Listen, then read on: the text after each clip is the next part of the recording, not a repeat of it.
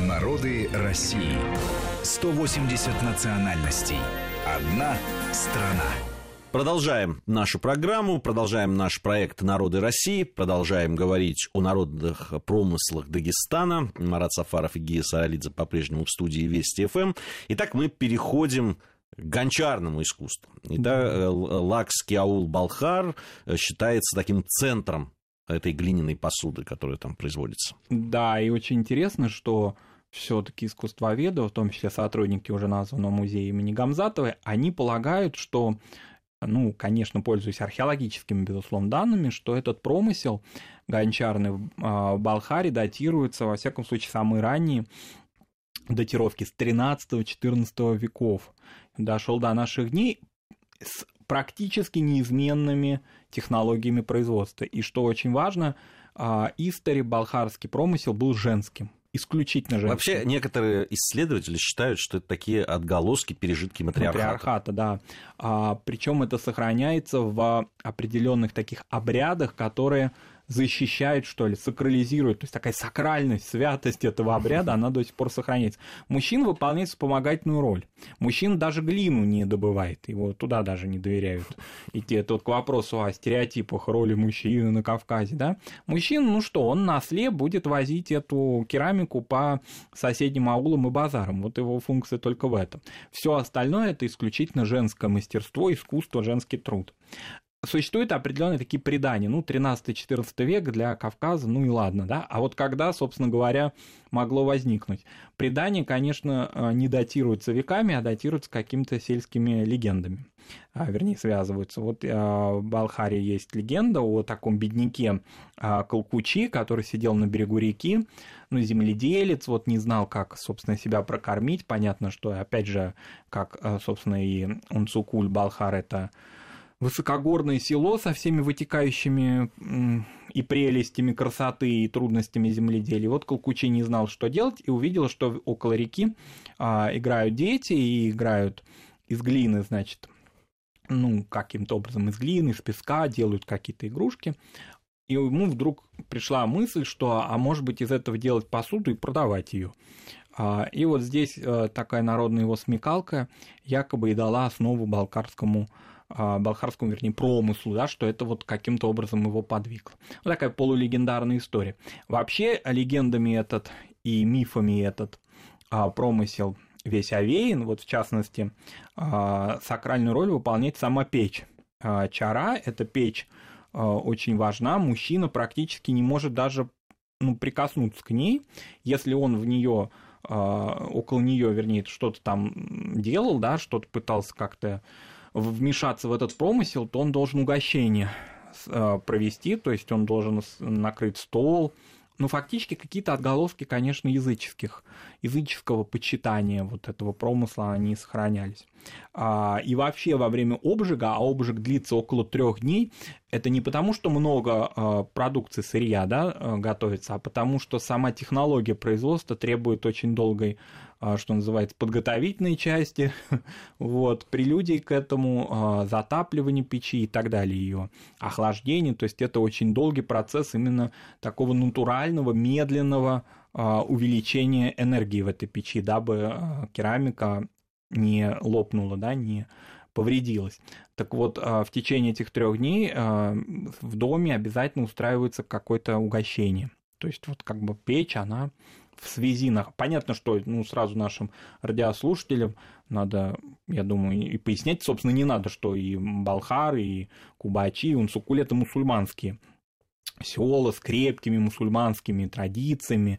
Совершенно понятно, Дагестан, вероятно, один из самых таких а, религиозных мусульманских регионов нашей страны, но тем не менее все равно вот эти отголоски, они сохраняются и на это смотрят спокойно, да, вот так делали всегда, обязательно нужно угощение устроить во время а, обжига. а, самой керамики. Но ведь это с технологией обжига и связана очень необычная э, окраска балкарских да. сосудов. Э, вот из-за самой технологии, то, что печи при помощи кизика в основном отапливаются, да. отсюда и такие э, краски там розовато-терракотовые, матово-черные, ну, в зависимости от... Да, вот как бы по существу вот эти розоватые и черные, ну, фактически два вот этих вида цвета самого самой керамики, а роспись, как правило, делается белой такой тонкой, тонким ну, роспись это вообще отдельное. Это отдельное производство, отдельная, вернее, Оно часть этого ремесла. конечно, да. очень интересно. А, там либо бывают штриховки, либо точки, розетки, волнистые линии, спирали там и так далее.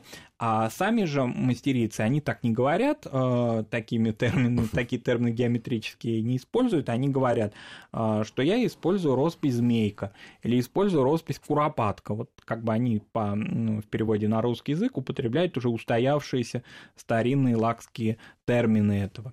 Или, как они любят говорить, балхарские термины, потому что аул настолько знаменит и настолько вот он самодостаточен, что часто балхарцы говорят, да, мы лакцы, но мы балхарцы. Ну, это вообще характерно для Дагестана, когда и для аварских, и для лакских, и для даргинских сел, когда э, вот такая, такое самоназвание определенное, да, есть у каждого аула, и такая идентичность э, сельская есть. Э, и э, продукция, конечно, она ну, всегда становится такой вот известной, как и часто с другими промыслами Дагестан, благодаря каким-то, опять же, вот легендам, историям. Вот, в частности, ну, уже неоднократно вспоминаемый в наших программах, не только в этих двух, но и вообще, великий легендарный Расул Гамзатов прибыл, значит, в Японию. А, и когда он уезжал из Махачкалы, он положил в чемодан несколько небольших кувшинчиков а, балхарских. Когда он прилетел в Токио, он открыл чемодан, ну, чемодан, понятно, был в грузовом отделении, все понятно. В общем, открыл, и там черепки остались. Но очень расстроился, потому что были японские друзья, и как вот быть.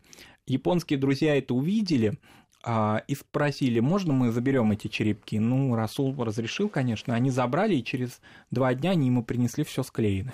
И показали, что все они восстановили, потому что, ну, видимо, во-первых, японские тоже ремесленные хорошие руки, во-вторых, потому что сама продукция, видимо, само качество этой глины способствовало тому, что можно восстановить уже даже а, даже уже разрозненные черепки. И Расул, приехав в Дагестан, вернувшись, об этом вот балхарцам рассказывал, что вы настолько ваш труд уважают, что люди, вот, собственно говоря, потратили свое время на то, чтобы восстановить эти черепки. Еще там легенды. Вот балхарцы так относятся к своему труду, относились всегда и сейчас а, не как вот просто к прикладной вещи, как к глиняному кувшину, собственно говоря. Ну, разбился и разбился. А однажды балхарцы везли на базар свою продукцию, и а, на пути встретили джигиты из другого аула, богатые, такие дерзкие. И они сказали, да зачем вы везете на базар, мы все купим у вас здесь. Купили, а, балхарцы обрадовались, взяли деньги и поехали. И из ущелья увидели, что джигиты из другого аула, они а, камнями разбивают эти сосуды и кидают их в ущелье. Их, ну, такое развлечение у них, что ли, вот посмотреть. Ну, такая меткость, такие, э, как бы, такой, такой вид спорта устроили. А, и балхарцы, несмотря на то, что они были на противоположной стороне ущелья, они вернулись туда их, и сказали, нет, мы отдаем вам ваши деньги, и забираем оставшуюся посуду. Вы совершаете большой грех, потому что, ну и дальше поэтическая, конечно, кавказская да, метафора, в них могли цветы лежать, в них могло быть налито молоко, что же вы делаете? И отдали, значит, не нужны нам ваши деньги, забрали все свои черепки и уехали в аул, потому что они обиделись. Хотя, еще раз повторюсь, часто так как-то подтрунивали над балхарцами. Вот горшечники приехали на базар, потому что балхарцы в народном таком, а, ну, фольклоре вообще дагестанском и лакском в том числе славятся такими медлительными, спокойными людьми, неэмоциональными. Вот они к джигитовке как-то не готовы, там на лошадях они медленно. А вот, тем не менее, часто они там и перегоняли своих соседей, и на лошадях хорошо, собственно говоря, хорошими были всадниками, и все было так, что, собственно говоря, их э, вот такая, такая репутация, она не, не подтверждалась часто. Вот. Говоря вот про изделия, э, это ведь не только посуда, там кувшины, тарелки, но делали ведь игрушки еще, и, и даже сюжетные такие композиции. Да, и сюжетные композиции. Ну, прежде всего, конечно, по Дагестану известны, допустим, если о посуде, то это, вот, допустим, маслобойка. Надо представить себе, насколько дагестанская энергичная женщина взбивает да, молоко, и тем не, тем не менее э, до масла, да, и тем не менее он не рушится. Они говорят о том, что а, их продукция а, абсолютно ну, может быть положена, допустим, в печь, и она не расколется. Но игрушки – это особая часть. А, вообще, традиции сами требовали то, что, того, чтобы дети с 5-6 лет уже маме помогали в изготовлении. Труд очень тяжелый, и поэтому, э, ну, как бы сказать, они должны были преемственность девочки понимать уже с детства, да, и где-то так с совершеннолетия они начинали становиться подмастерьями и мастерицами самими.